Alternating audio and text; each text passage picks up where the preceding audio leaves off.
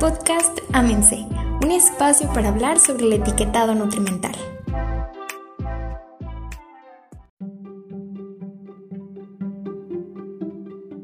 Hola, ¿qué tal? Bienvenidos nuevamente a un episodio de Amense. Muchas gracias por acompañarnos. El día de hoy les vamos a hablar sobre una noticia que salió estos últimos días y es sobre eh, que diputados aprueban prohibir venta y distribución de comida chatarra en escuelas.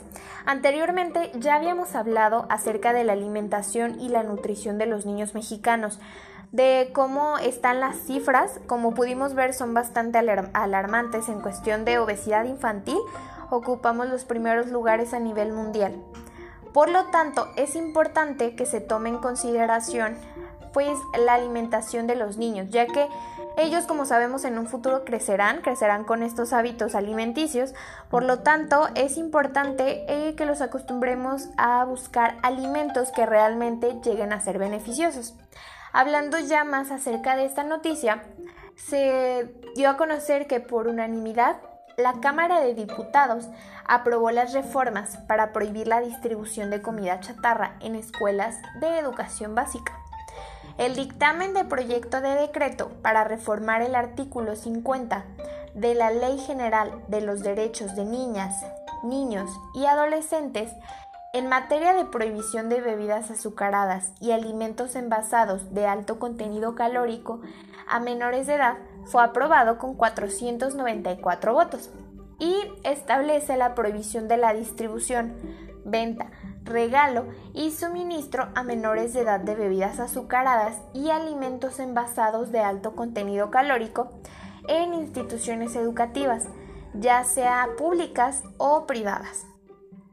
Eh, de acuerdo con este documento, la Secretaría de Educación será la encargada de vigilar y garantizar que tanto los alimentos bajos en nutrientes como las bebidas altas en azúcares no sean distribuidas dentro de los planteles educativos y que mucho menos sean el alimento primordial de los niños. En este documento también se dio a conocer de la importancia como ya les comentamos de esta alimentación, porque podemos ver que a final de cuentas una mala alimentación a largo plazo nos puede provocar problemas como obesidad, diabetes, trastornos alimenticios. Además, en el documento se nos indica que es obligación del Estado mexicano garantizar a todas las personas su derecho a la alimentación nutritiva, con la finalidad de poder tener una sociedad sana. Finalmente, señala que en la aplicación de la ley se tomarán en cuenta las condiciones particulares de niñas, niños y adolescentes en los diferentes grupos de población, a fin de proteger el ejercicio igualitario de sus derechos. Y bueno, como hemos visto, el Estado mexicano eh, ha estado buscando alternativas para mejorar la alimentación de la ciudadanía. Por ejemplo, el ENOM 051 fue una alternativa que se buscó para que las personas optaran por alimentos más saludables.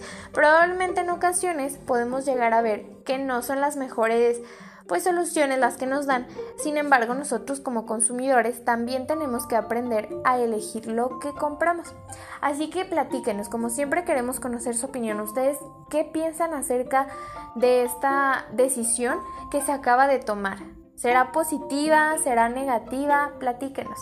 Muchas gracias por habernos acompañado el día de hoy. Les deseamos un excelente día. Les recordamos también seguirnos en todas nuestras redes sociales. Pueden encontrarnos en Facebook, Instagram, Twitter y TikTok como arroba oficial.